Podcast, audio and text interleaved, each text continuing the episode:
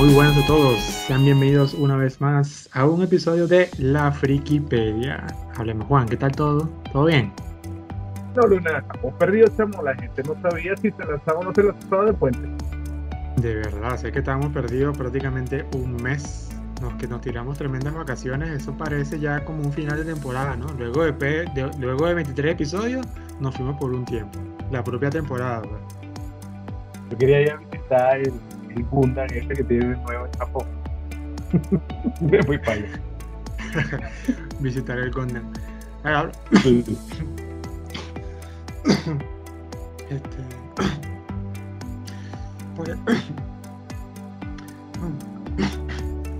¿Un estornudo o un tosedor? una, una, una tosedera todo extraña. Este. Ah. Sí, sí, este. Sí, que me, me- me hiciste recordar el tema de los Gundam. Este, que prácticamente nunca vimos nada de eso, porque vimos una- unas cuantas que otras series y siguen saliendo más versiones de Gundam. Ya, ya ni siquiera sé por cuál van, ¿no? Nada.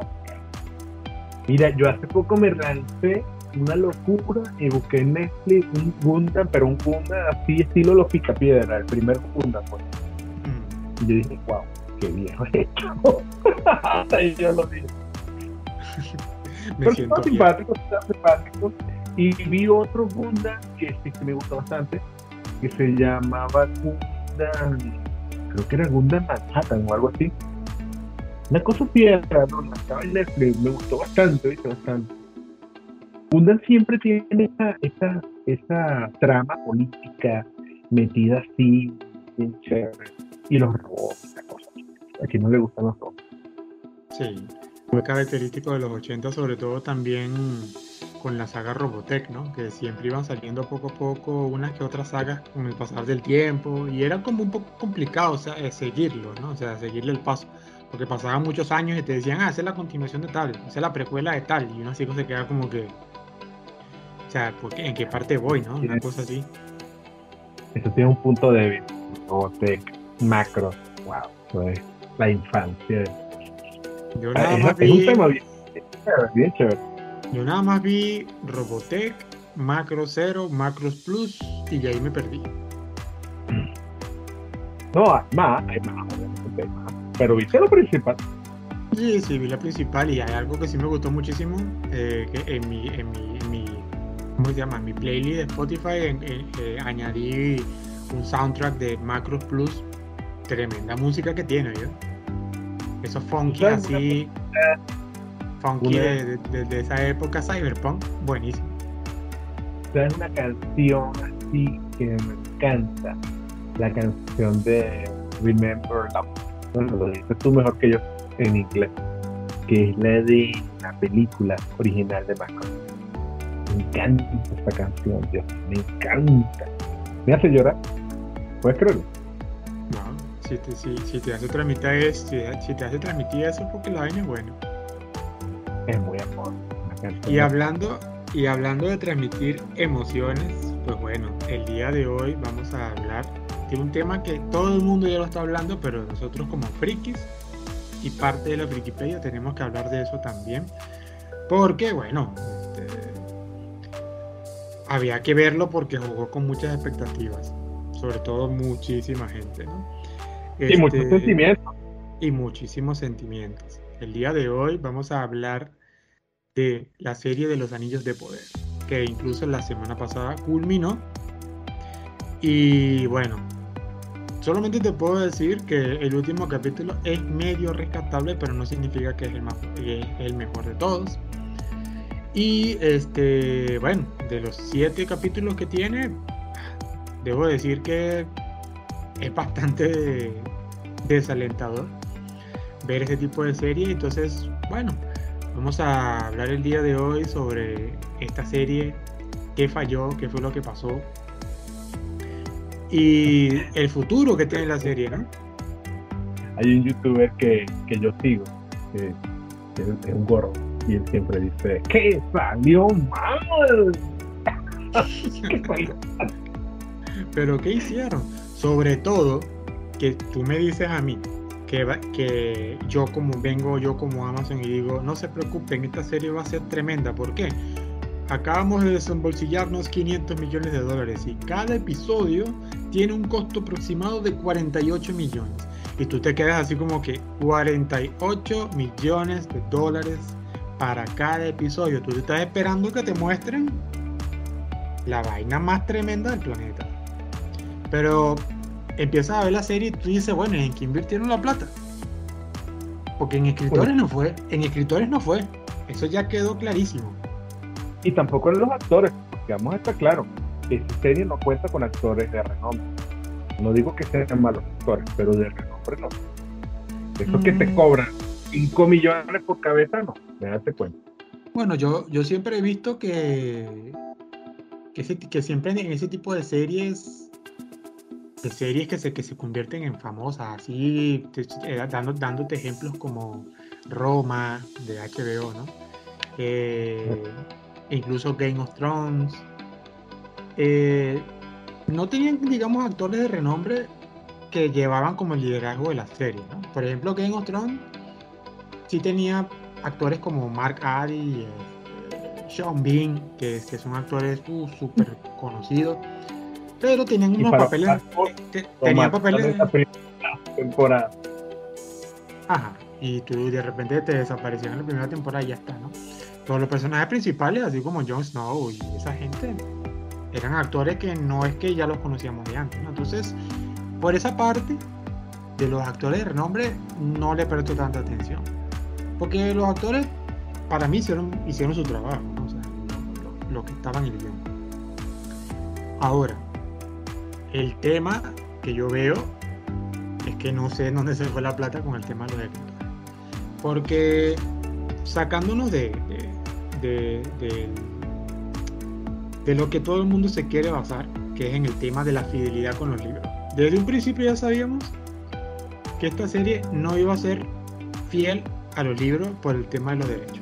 Todos sabemos que eh, en este caso Amazon solamente tiene los derechos al Señor de los Anillos y de los apéndices que salen en el, en el libro del retorno del rey. Con eso no podíamos esperar que fuera algo muy fiel. Pero, quitándonos de ahí, del tema de la fidelidad, supongamos que yo vengo, o sea, a mí que me gusta verlo de esta manera, yo vengo acá y digo, bueno, una cosa es una adaptación, otra cosa es seguir los pasos de, del material original. Entonces digo, una cosa es la serie y otra cosa los libros, voy a separar. Pero el problema es que incluso la serie como obra propia no funciona tampoco.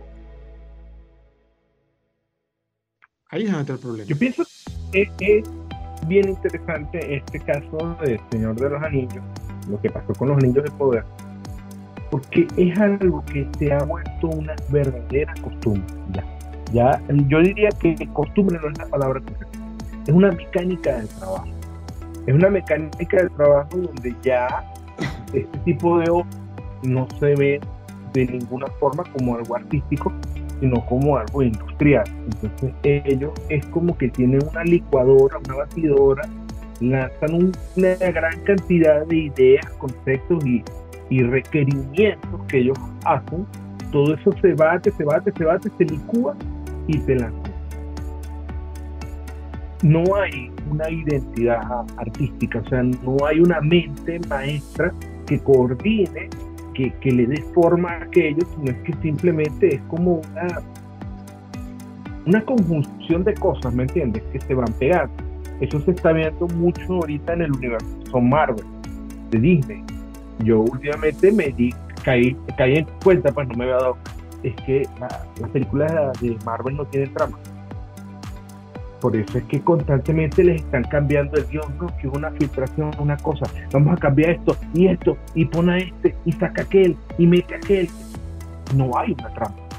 Y mira, yo, simplemente algo que salió ahí.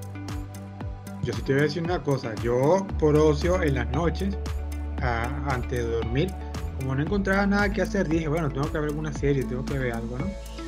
Y me puse a ver en la serie de She-Hulk, ahí en Disney Plus. Eh, un capítulo al día, ¿no? Y como tiene nueve capítulos, dije, bueno, en nueve días lo termino. De todas maneras, no tengo eh, no tengo ninguna expectativa para decir quiero maratonearme la serie y vérmelo en un fin de semana. Dije, me lo veo poco a poco. Y déjame decirte que lo que tú acabas de decir, de que la mezcla de todo y que meten cosas a lo loco, en el capítulo final de She-Hulk, ella misma prácticamente hace una burla y una crítica a Marvel sobre lo que están haciendo, de que la manera que están escribiendo las cosas es tan genérico y tan y tan parecido a lo que siempre están haciendo que la misma She-Hulk se sale de su propia serie a hablar con los escritores. Para decirle, oye, vas a seguir escribiendo esto, porque mejor no cambian esto. O sea, mira cómo hasta la serie ha llegado a ese punto que la misma protagonista nos ponen que se salga para hacerle una crítica a los guionistas diciendo ustedes no tienen más creatividad, no pueden cambiar la vaina, siempre lo mismo de siempre. Pero fíjate una cosa, digamos que es aceptable dentro de She-Hulk, digamos que es aceptable, pues, que no creo que mm. lo sea realmente, porque tú me agarras a mí a She-Hulk y me lo comparas con un Deadpool, bueno, no sé en qué manera me abrazo de Deadpool. Si hay alguien que quiero que rompa la cuarta pared, es Deadpool, ¿me entiendes? Claro. Pero, ¿cómo combinas tú esta mecánica de trabajo tan, tan, de, tan de McDonald's, tan de estamos haciendo pollo frito, a una obra, a un, universo como el de Tolkien? Puede. Tolkien es básicamente, o sea, si te pones a analizar un poco Tolkien, eh, en estos días estaba viendo un podcast de eso precisamente, estaban hablando del tema, y que comparándote Tolkien con Harry Potter, y es que la magia de Tolkien no es, no es casi magia, es más como algo religioso, es más como algo espiritual. Hay grandiosidad en Tolkien. Tolkien te habla de algo grandioso, te habla de, ni siquiera de los dioses, te habla de Dios. Tolkien era un hombre cristiano, él te habla de Dios. Cuando tú hablas de Ilúvatar, es una, es una semejanza a hablar de Jehová. ¿Me entiendes? Cuando tú tienes un personaje como Gandalf, Gandalf no es un mago que haga eh, cositas, ¿me entiendes? Que no es como que ah, está lanzando rayos. No, eso no es Gandalf. Eso no es que fue para Hogwarts y él aprendió en Hogwarts. Eso no es que hay un hechizo, no funciona así. Gandalf es un ángel, es un ser angélico, es un ser divino, es un ser sagrado. ¿Me entiendes? Él no es que usa la magia, él está hecho de eso. Es una encarnación de un ser espiritual. ¿Cómo combinas tú ese tipo de mitología con algo como She-Hulk? Esa misma mecánica de, de, trabajo no, no funciona. No funciona. Conchale, ya por ahí nos fuimos contra el piso, ¿me entiendes? Hay una frasecita que yo no les voy a perdonar a esta gente de Amazon cuando ellos dijeron que todo el estaría orgulloso de ellos. O sea, ¿qué estás diciendo? O sea, pero qué clase de soberbia es ¿Cómo vas a decir que Tolkien estaría orgulloso de ti? Eso me recuerda al gato de, de, de, de Thundercat Rock, ¿te acuerdas? ¿De cuál? Thundercat Rock. Ah, no, no olvides. Guácala. Gordito con una, una, colita que él decía, no, porque este es el Thundercat que yo quería ver de niño, porque a mí siempre me ha encantado Thundercat. Y haces esto.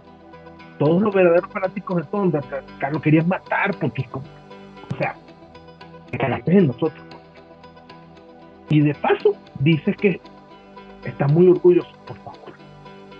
Eso, eso, mismo fue lo que pasó cuando Kevin Smith sacó He-Man y los, y los amos del universo y te, y te matan a He-Man en el primer capítulo y te cambia toda la historia. Ah, no. De eso hay que hablar en algún día que hagamos la cumbre de la, de ignominia. y, después, y después el tipo te tuitea y te dice, ¿y qué es lo que ustedes querían? Pues, o sea, como que estaba afanado de que su obra era lo máximo. O sea, y es que esa persona no lee lo que le gusta a la gente. La serie se llama He-Man y lo matas. What the fuck. y entonces se cambia la serie de He-Man por la serie de Tila.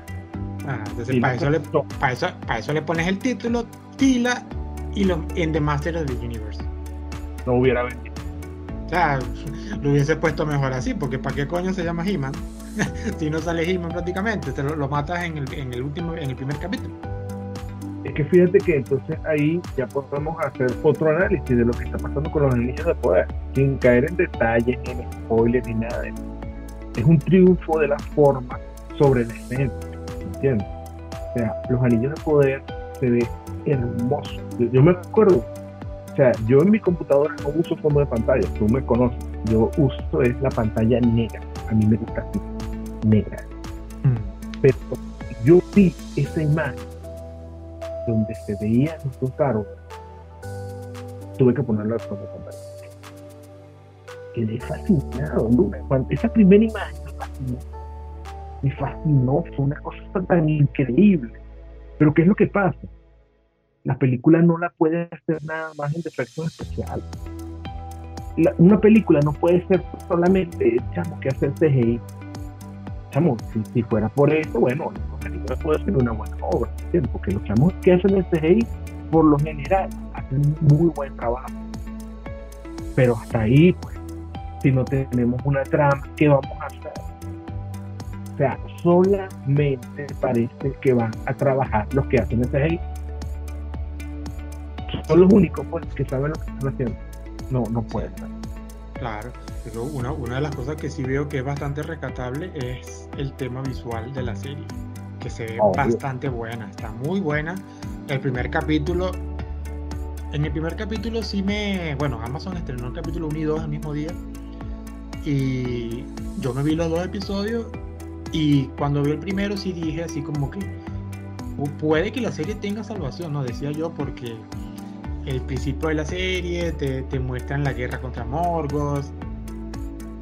Eh, y visualmente es fantástico la guerra. O sea, como tú lo ves, los dragones por acá y por allá, y Morgoth cayendo del cielo y la cosa.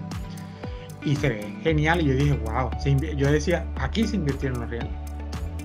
Pero después de ahí, como que todo se pierde y entonces como que la serie ya toma ese rumbo de que hay que concentrar en que, en que te conozcas a los personajes, en que, la, que la historia empiece a andar, ¿no? Porque tampoco se iban a quedar con pura fotografía. Y ahí es donde viene el problema. Este, que es, el, es lo primero que quiero abordar acá. O sea, mi, mi problema con la serie es la protagonista. O sea, ese es mi, principal problema. O sea, lo que yo te puedo decir, la serie empieza a fallar por tener una protagonista así. Y lo peor de todo es que la protagonista es un personaje que dentro del fandom de Tolkien es súper querida por como Tolkien la describe. Entonces tú vienes como escritor y haces todo lo opuesto, que ahí donde digo yo, tiene que cambiar la personalidad porque no tenga los derechos de, alguna obra. O sea, pueden mantener su personalidad. Lo que no puedes hacer es, digamos, lo que hace dentro de la trama porque pertenece a los libros, ¿no? Pero tampoco me vengas con ese cambio brusco de cambiarme la personalidad de un personaje que para rematarme lo cambias como que a quién le gusta una persona así. Porque Tolkien te describe a Galadriel como la elfa más sabia de todos los elfos. Y inteligente. O sea, tú me estás diciendo a mí que tenías un personaje valiente, sabio, inteligente. ¿Y qué me entregas con Amazon? Una niña, adolescente, malcriada, malcriadísima, y no simplemente malcriadísima, sino irrespetuosa. Y sobre. O sea, la tipa es y sobrada, ¿no? Y a, lo mejor la palabra sobrado, eh, para, que, para que me escuchen, no, no, no tenga algún, alguna terminología, ¿no? Pero sobrado es eh, bastante arrogante, ¿no? Pero fíjate tú algo, fíjate tú algo. Nosotros, por ejemplo, como venezolanos, siempre criticamos el cine venezolano.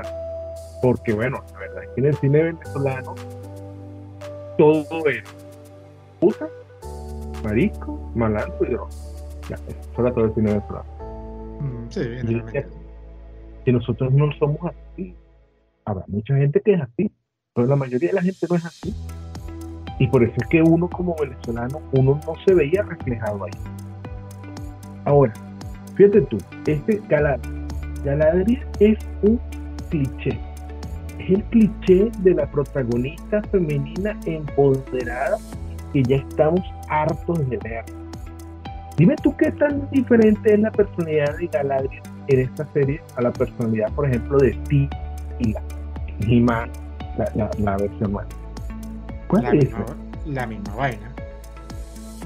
¿O te acuerdas de esta horrible cosa que sacaron de la nueva versión de Los Ángeles de Charlie? No, nunca la vi porque sé por dónde venían los tiros, así que. Exacto. No me, no me, tomé, la, no me tomé la molestia de verla. Ahora fíjate, siempre que uno dice cosas así, alguien viene y dice, no, es que eh, le tiene miedo a las mujeres empoderadas.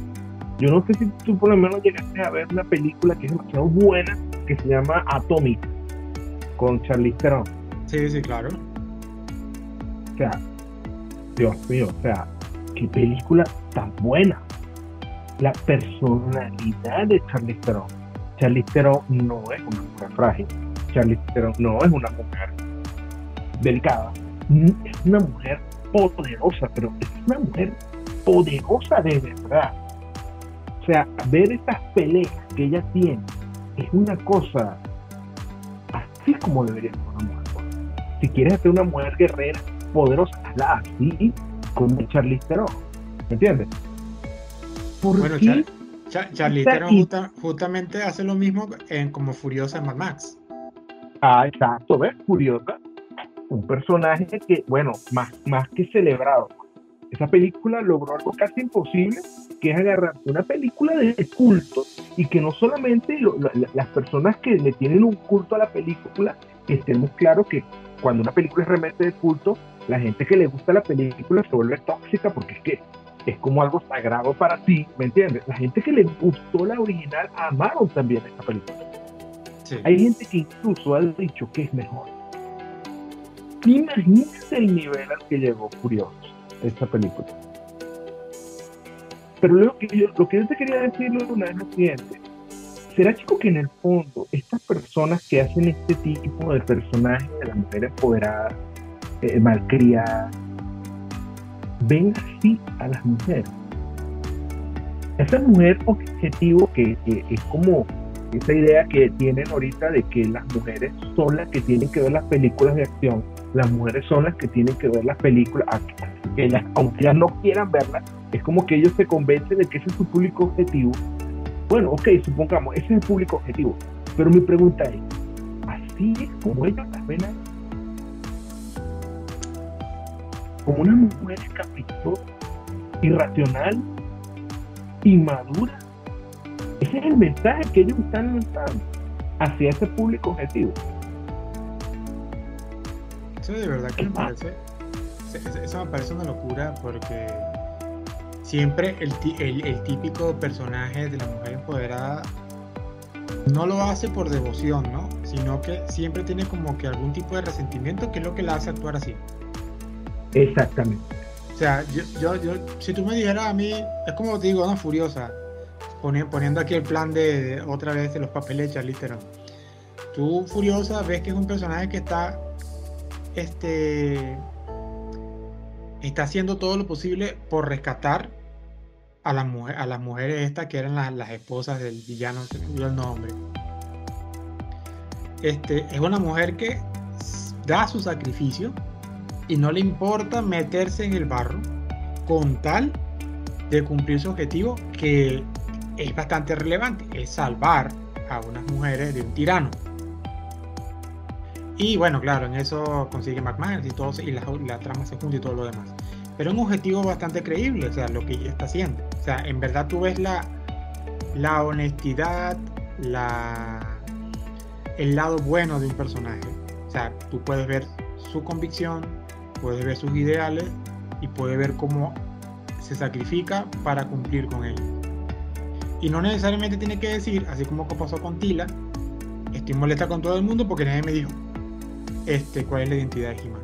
Entonces odio a todo el mundo, así que yo me voy por mi lado, porque ahora yo, como me excluyeron, vengo a hacer desastre. O sea, ¿por qué todo lo tienen que sacar de ahí? tienen que estar molestas con una vaina para poder actuar. O sea, no. Y ya hay películas que han demostrado que no es necesario hacerlo así.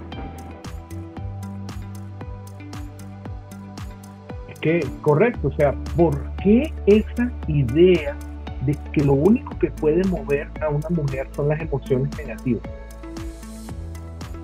No, no, no entiendo por qué ese convencimiento de que solo puede ser movida por una emoción negativa. No debería ser. No.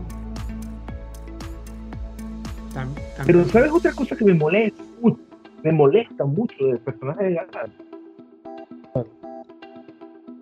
Ellos te la ponen como si fuera una adolescente. una- no. Una adolescente. Ajá. Ella no es una adolescente.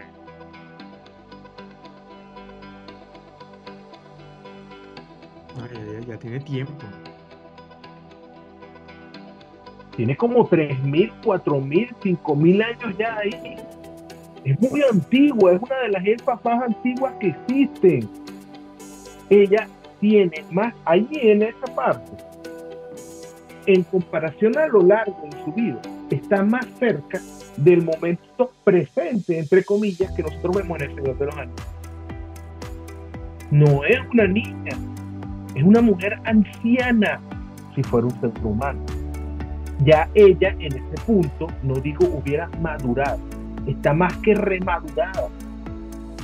Ella conoció a Gandalf en Valinor, eran amigos, conversaban, cuando él ni siquiera era un, eh, mago, era un maya, se conocían, ya, es antigua, es muy, muy, muy antigua. No es una niña. ¿Por qué se empeñan en ponerla como una niña? No lo es, no es. Eso me molesta. Sí, y sa- sa- ¿Por ¿sabe qué? qué? ¿Sabe? Eh, habla- hablando de, de ese tipo de personalidades infantiles, ¿sabes qué sí me molestaba en la serie? De que una cosa que tú me quieras decir a mí, que Galadriel, por ser mujer, tiene capacidades, está bien, porque, porque los puede tener. Por ahí, no pasa, por ahí no hay ningún problema. Pero de que tú me describas o me muestres escenas donde me tienes que dar por entendido qué tan superior es, tiende a molestar un poco. Porque, por ejemplo, hay una escena cuando ella está en Númenor, donde primero, lo primero que hace es decir que quiero hablar con el rey. El rey de Númenor estaba casi, ya estaba casi para la olla, ya está, estaba en sus últimas. Entonces la que estaba, la que funcionaba como, como regicida era la hija, que era la que estaba reinando. Y entonces la tipa llega y primero trata a la reina como que si ella vale nada. Tú tienes que ayudarme. Vámonos para la guerra, que no sé qué más.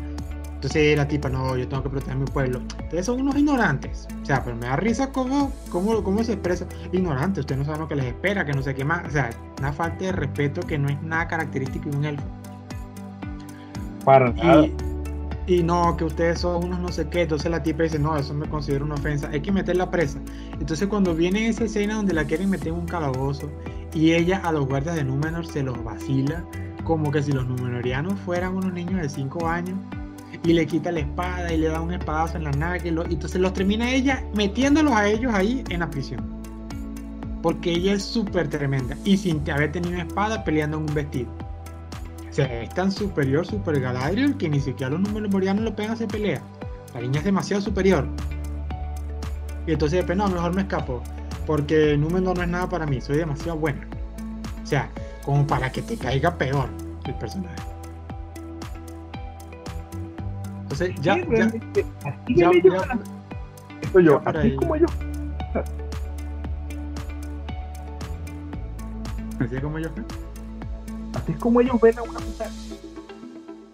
Mira, la verdad, yo me hubiese gustado hacer un poquito de investigación más exhaustiva y decir quiénes son los escritores de esa serie. Bueno, es que esa es otra cosa. No vas a encontrar un nombre. Me imagino que casi seguro que es una cosa amorfa, que deben ser 20, 30 personas en una habitación, así como el cuento de mil monos escribiendo en máquinas de escribir, bueno, así igual.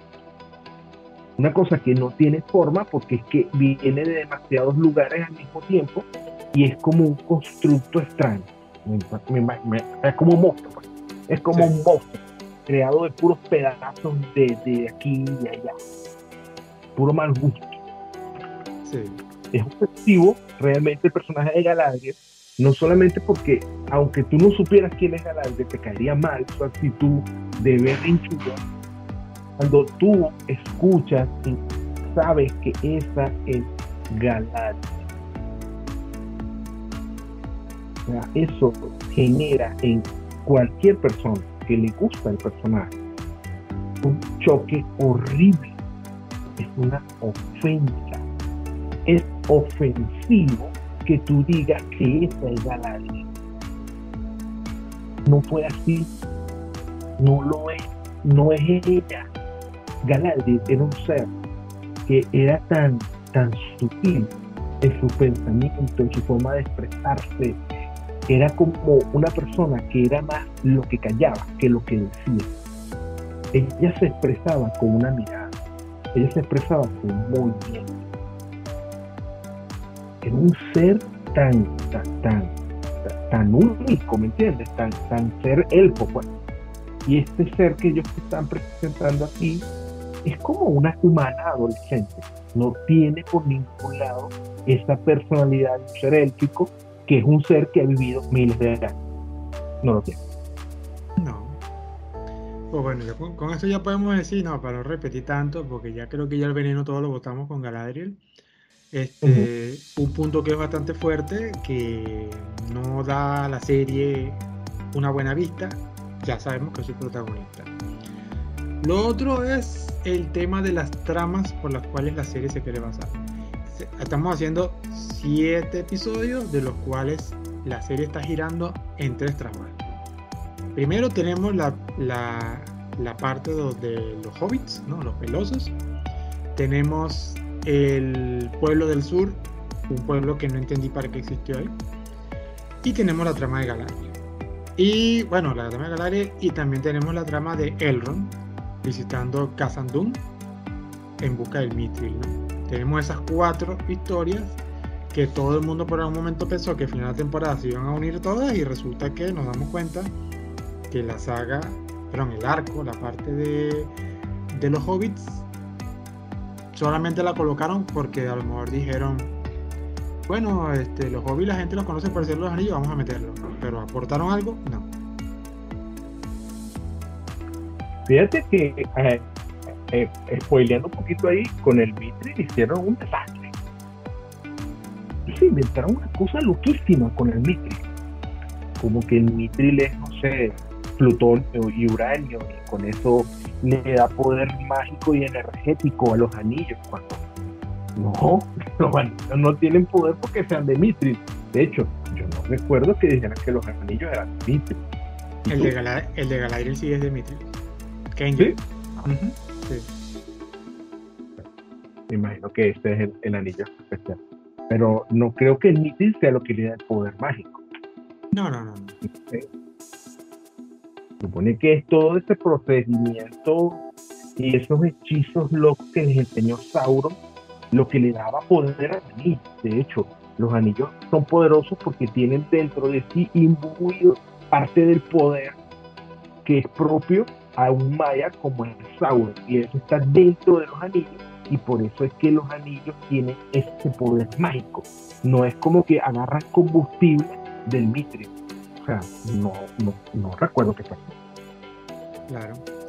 Hay algo que, bueno, este, ya hemos dicho, ¿no? En los personajes, en este sentido, eh, el tema de las de los arcos que van pasando por separado, que buscan unirse, eh, luego en la serie nos estaban entreteniendo como que quién era el hombre que cayó del cielo. Eh, por el tema de la runa y eso todo el mundo se iba por Gandalf. Eh, y luego habían otras teorías de que posiblemente sea Sauron y no sé qué más. Lo otro en lo que la serie digamos que falla es que te intenta sorprender con algo que ya tú sabías. Por ejemplo, tú relacionas a un viejito bueno, no tan viejo, que cae del cielo y va desarrollando poderes y te muestra una mariposa y trae cosas a la vida, tú dices, venga, o sea, ya de ahí no vas a cambiar. O sea, ya O sea, eso que, no pasa que nada. falta. Un águila y se lo lleve. Él, Claro. faltó el águila. Luego te viene la parte del personaje de Halbrand, que aquí es donde yo caigo y digo, ¿por qué lo tuvieron que hacer de esa manera? Halbrand es un personaje que al principio te querían mostrar como que él era un Aragorn 2.0, ¿no? Bueno, digamos que, claro, él nació primero que Aragorn. Pero era como el típico Aragorn que era aquel hombre que no quería nada que ver con su antiguo reino, pero que estaba destinado a reinarlo. Entonces tú, tú- apenas lo ves, tú dices, ah, este es tipo Aragorn, no quiere nada, pero al final se ve obligado a seguir con su labor y no sé qué más. Luego, lo que me da risa que es no, que él era el, el- el rey del sur. El sur, que es un pueblito como de 30 personas, le ven un llavero, es el rey. Eres tú. Te reconocimos. Y yo como que, ¿what? Eres tú. Y luego te dan ese plot twist Que Si De- tú le das un quieto y te quedas con el llaverito, tú eres el rey de sur. O sea, como que si yo vengo, le lanzo una piedra, lo desmayo y me, y me robo el llavero, entonces yo soy el rey del sur. Y la gente no va a saber porque yo tengo el llavero. Ah, ok. El llavero del poder. Es Sí, como la ser. espada de Grey. Una, una cosa así. Pero lo que más me da risa de todo esto, eh, en, en términos de antagonista, ¿no? porque la serie tiene su antagonista que es Sauron, es que Halbrand termina siendo Sauron como todo el mundo sabía que iba a ser. Entonces tú dices como que, ah, ok, Halbrand era Sauron, no me sorprendiste para nada. Lo que sí me sorprende es la manera en cómo los guionistas se supone que ven cómo, cómo funcionan los planes de Sauron. Porque Galadriel conoce a Halbrand en un naufragio. O sea, en el primer capítulo, Galadriel por su sed de venganza, cuando ella, Gil-galad, viene y la recompensa junto con su, junto con su escuadrón, que pueden ir a Valinor, ella rechaza eso en pleno barco y se lanza al mar y dice, no, yo me revuelvo a la Tierra Media porque mi venganza no ha terminado. Los demás elfos sí cruzan a Valinor, ella no. Y en ese, y en ese naufragio ella, porque después como que lo pensó, por eso es que me, me molesta un poco esa parte que dicen Galadriel, no, como Tolkien la describe, la mujer más sabia e inteligente, y después ella está casi que se ahogándose y dice, ¿para qué me lancé este bote a miles de kilómetros de tierra firme? Me voy a morir ahogada como la propia pendeja, ¿no? Y se salva, y se salva es porque llega una balsa donde están dos personas y otra persona más incluida ahí, donde, que es donde está Halbrand. Y a partir de ahí quedan a la deriva, llega un barco de Númenor que está comandado por el Endil y se los lleva a Númenor a ellos. Ahora el tema es, ¿tú me quieres hacer creer a mí de que Sauron era parte de su plan? De que Galadriel se iba a arrepentir, se iba a lanzar, iba a quedar en el medio del mar y que él también se iba a ir a la deriva porque se le iba a encontrar. Claro que O sea, o sea, como que no, eh, ¿sabes qué? Voy a inventar un- voy a inventar una manera de conocerte. Me voy a la deriva y ahí te voy a encontrar. O sea, por favor. O sea, ese es el peor plan de todos. Voy a hacerme pasar por un rey del sur que en el cual me van a reconocer porque mi plan original es que tú, Galadriel, me lleves a la tierra de los elfos para yo hacerlos forzar los anillos allá. No había un mejor plan que ese. Y todo empieza conociendo un naufragio. Todo fríamente calculado. Ahora, una cosa, una de las cosas que motiva a Galadriel no es el odio hacia Sauron. Sí. Y se dio cuenta que era Sauron. Ahí donde viene el otro detalle. Galadriel, la elfa más astuta de todos los elfos, en la serie no es muy astuta porque se deja engañar por todas las trampas, por todas las vainas de Sauron. Nunca se dio cuenta hasta en el capítulo final por unas frases que dice que le brinda. Y nunca se le ocurrió decir, ah, tú eres el rey del sur, vamos a buscar tus antecedentes. No, vamos a buscarlo en el último episodio cuando ya todos estamos fregados. Pero ya va. Digo yo, digo yo. Cuando tú ves la película El Señor de los Anillos, vamos a hablar Bueno, no, mentira, eso no sale en la, eso creo que sale del Hobbit. No, que vamos a ir a cazar una presencia oscura que está en el bosque. Siento una maldad muy grande que viene de él. ¿Entiendes? Como que él es la fuente de la maldad del mundo, ¿me entiendes? No es ah. como que es cualquier huevón, es la fuente de la maldad del mundo, ¿me entiendes? Mm. No sentiste nada cuando lo tenías en un lado. Nada. Vamos a decir que estaba ofuscado por la ira y no estaba pendiente de eso. ¿En serio? Para que tú es la fuente de la maldad de todo el mundo. O sea, literalmente le salen como llamitas negras. No sentiste nada. Digo yo. Oh, qué bueno era de esos disfraces que se lanzaba Sauron. O sea, nadie notaba la cosa. ¿no? Mm. Bueno, digamos, digamos que hasta cierto punto eso podía pasar por alto porque yéndonos a la fidelidad de los libros, aunque sabemos que ya la serie se inventó el 98% de las cosas, Sauron, que es algo que sí me molesta también de la serie, que no sé por qué lo hicieron así. Sauron, por ejemplo, en los libros vive 300 años junto a los elfos, con otra identidad. Y los elfos por 300 años nunca se dieron cuenta de que era Sauron, ¿no? Entonces vamos a decir que Galadriel por ahí la tenía medio, medio ahí, ¿no? Justificada. Este, pero lo que sí me molesta la serie es que la serie se llama Los Anillos de Poder. Y tú después de 7 capítulos solamente duras los últimos 20 minutos en hacer que Halbrand le diga tres palabras a Celebrimbor y que se forjen los, los, anillos en los últimos 10 minutos.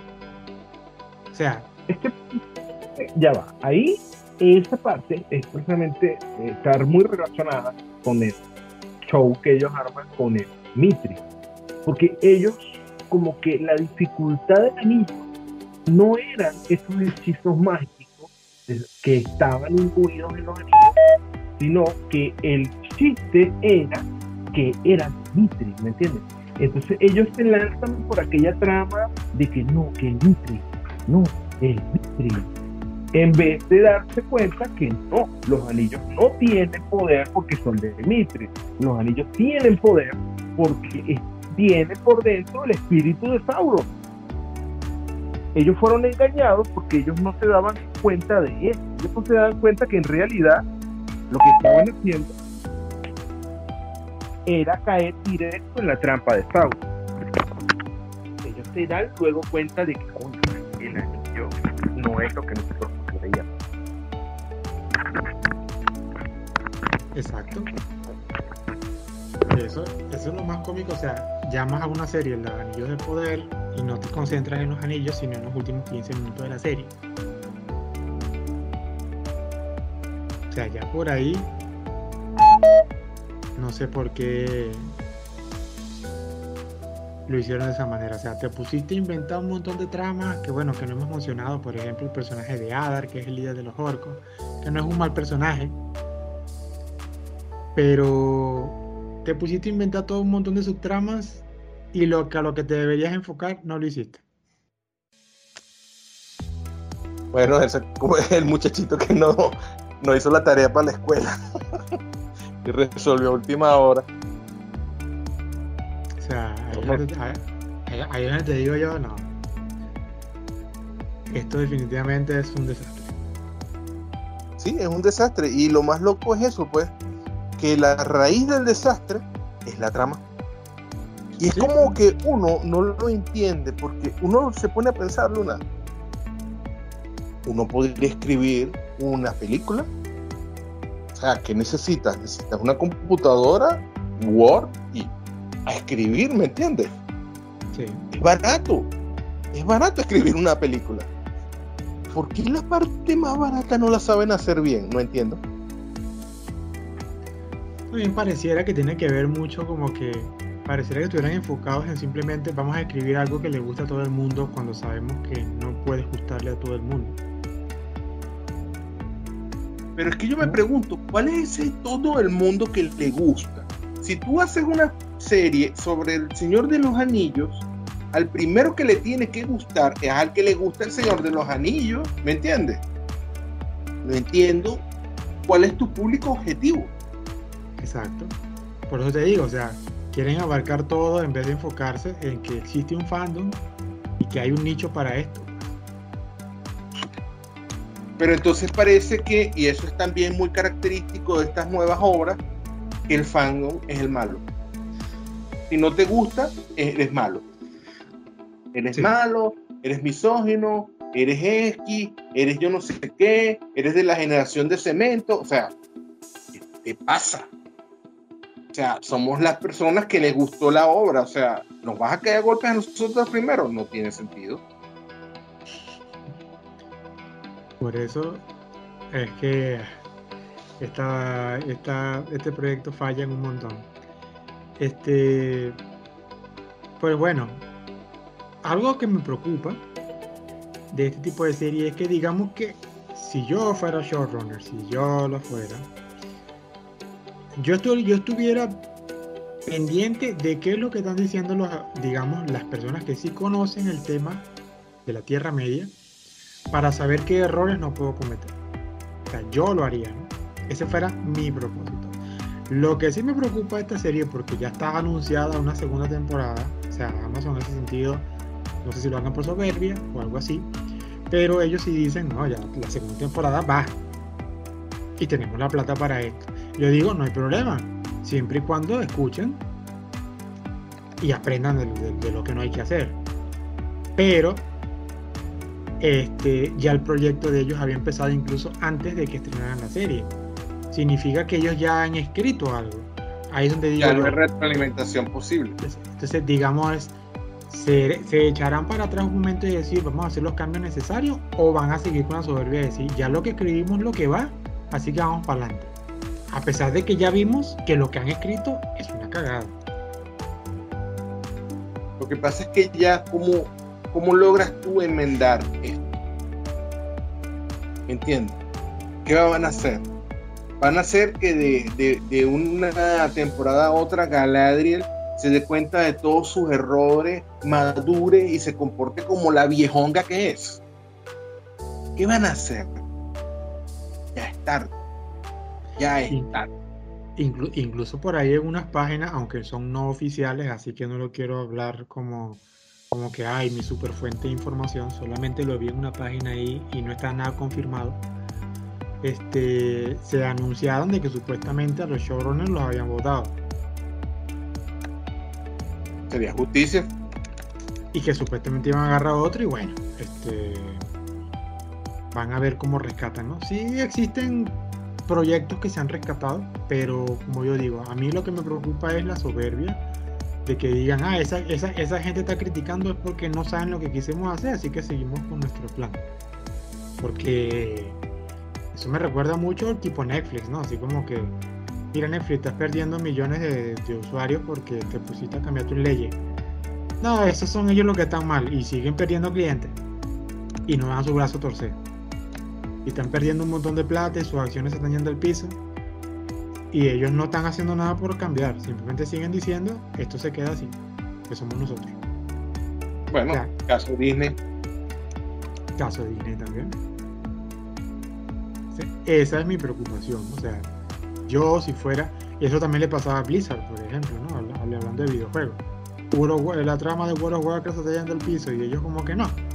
Eso es que ustedes no están entendiendo hasta que perdieron puros hasta que perdieron como 8 millones de suscriptores y recién con la última con la última este, expansión que va a salir este mes supuestamente se han reincorporado que han vuelto a sus raíces que no sé qué más y todo el mundo tiene expectativas ¿no? de que la cosa regrese como era antes pero duraron casi 10 años en que estaban sacando pura mamarrachada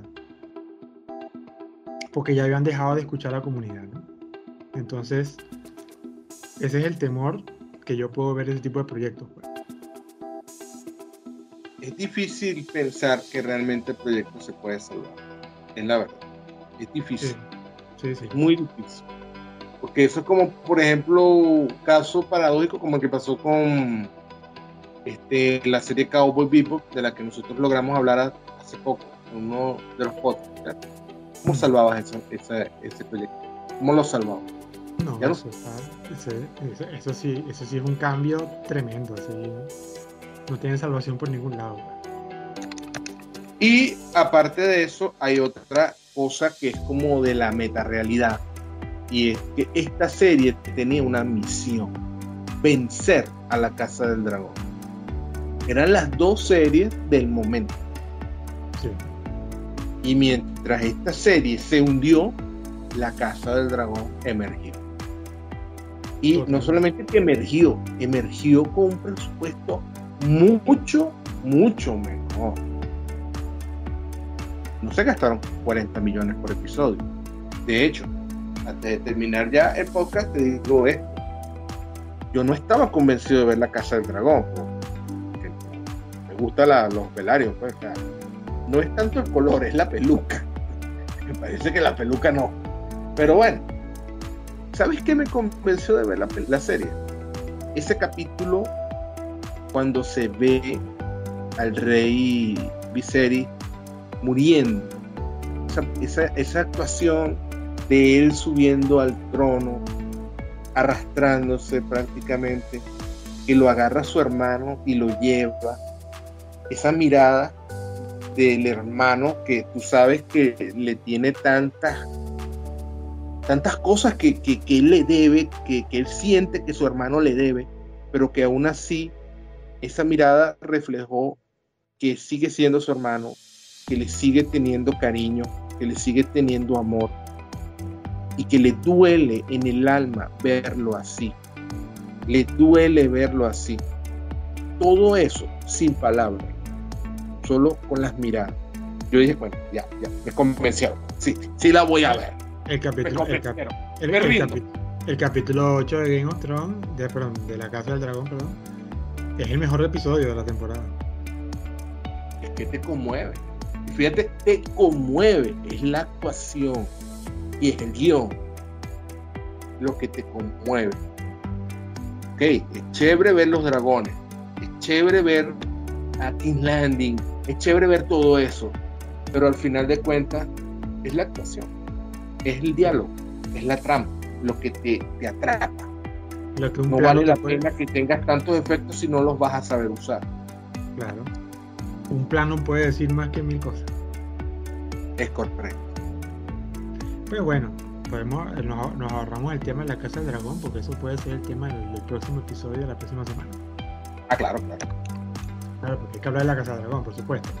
Obviamente, porque imagínate, no, imagínate después de, después de botar el veneno acá con, con esta decepción de los anillos de poder, pues bueno, hay que hablar de cosas mejores, sentimientos mejores.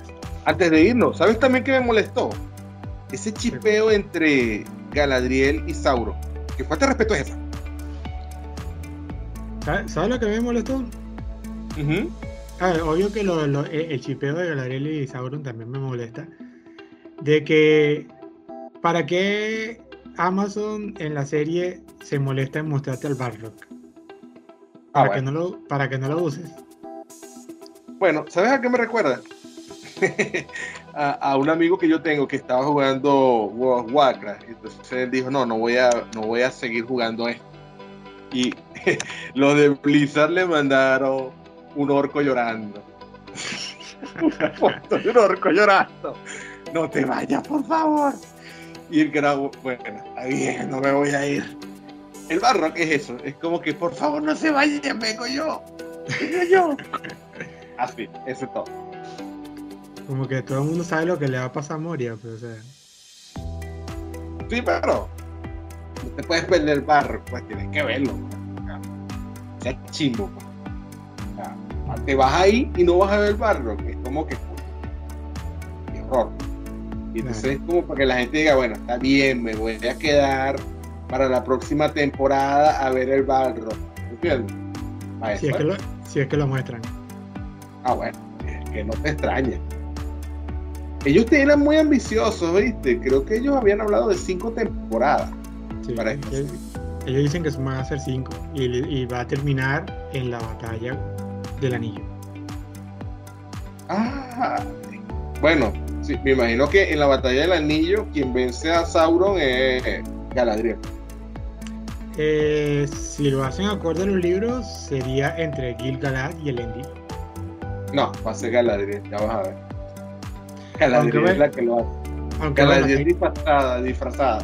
Ella se va a disfrazar porque la gente crea que fue el otro, pero fue ella. Aunque como tienen los derechos de ser los anillos, pueden hacer que sea Isildur el que lo haga, ¿no?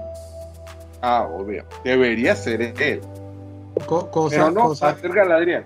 Cosa porque Galadriel es la única que sabe hacer algo aquí. Todos los demás son unos estúpidos. Cosa un poco tonta también porque te dejan así como que esa incertidumbre de qué le pasó a Isildur en la temporada 1 porque se perdió después de la erupción volcánica. ¿Y para qué tantos misterios si todos sabemos que Isildur va a llegar al final? Si él es el que se queda el anillo, por culpa de él es que hay trama. De la película de los anillos. Eso es de los creadores de este no es, este, este no es Sauron. No es él que vamos a esconder Isildur y vamos a disimular que está muerto para que generar esa tensión de qué pasó con él. Nadie se va a preocupar, el que vio de los Anillos sabe que él va a llegar hasta la guerra. Obviamente. entonces, ¿para qué te pones con ese misterio? O sea, es que toma unas decisiones. Bueno, eso es como la gente en la casa del dragón que no sabe qué bando va a ganar. Eh, bueno, todo el mundo sabe cuál va a ganar, ¿no? Pero eso ya será otra eh, no, realmente no, Luna. No, no sabe todo el mundo. Hay gente que no quiere spoiler. Ah, bueno. Eso ya será otra cosa. Pero bueno, eh, vamos a decir, vamos a decirlo, por el amor a la obra de la Tierra Media, tengamos fe de que pueda existir un milagrito para no ser, para no ser tan fatal. No, no, no. No, me quedo con mi dragón. Quiero ver cómo al final se comen aquella. Voy a poner mi fe en eso. O sea, en vez de agarrar ese dinero y desperdiciarlo en eso, no sé, hagan más capítulos de, no sé, de, de, Invencible, o hagan más capítulos, no sé, de Peacemaker, una cosa así. O de Voice. O de Voice, por Dios. Agarren todo ese dinero y lo de Voice. Eso, listo. Eso es lo que tienen que hacer. Que hasta ahora las tres temporadas de Voice han cumplido con su cometido, así que sigan metiéndole plata de Voice, por favor. Exactamente. O sea, hay gente que incluso está diciendo que este fracaso puede hacer derrumbarse a la plataforma, lo cual sería una tragedia porque ahí es donde vemos The Voice. No creo que tampoco lleguemos allá, pero pero bueno, vamos a ver qué hacen con los anillos de poder. Ah, bueno. Chévere, muy bien. Entonces, esto ya sería todo por hoy. Pues bueno, este. No quería ser tan, tan brusco con los pero no me queda otro sentimiento y, otro, y otra idea más con, este, con, esta, con esta serie. Soy muy fan de, la, de las aventuras de la Tierra Media, pero tengo que decir que me sentí bastante decepcionado con esta serie. No cumplió con las expectativas, así que no tengo más otra cosa que decir. Ya hablamos de algunos puntos buenos, porque tampoco todo es malo, pero son muchas más cosas malas que buenas. Y esto sin meter el tema de fidelidad del libro y esas cosas, no me voy a meter con esas cosas. Así que bueno, este chévere, ¿no? Que pudimos grabar un episodio una vez más, ya que hemos vuelto de nuevo. Y como siempre, eh, recuerden que tenemos nuestras redes sociales que se llama la Frikipedia Podcast. Y pues pueden seguirnos por allí. Y bueno, ya esperemos no tener más interrupciones y así poder seguir sacando nuestro podcast de manera semanal. Y sin más nada que agregar, pues nos vemos en un próximo episodio. Cuídense. ¡Oh!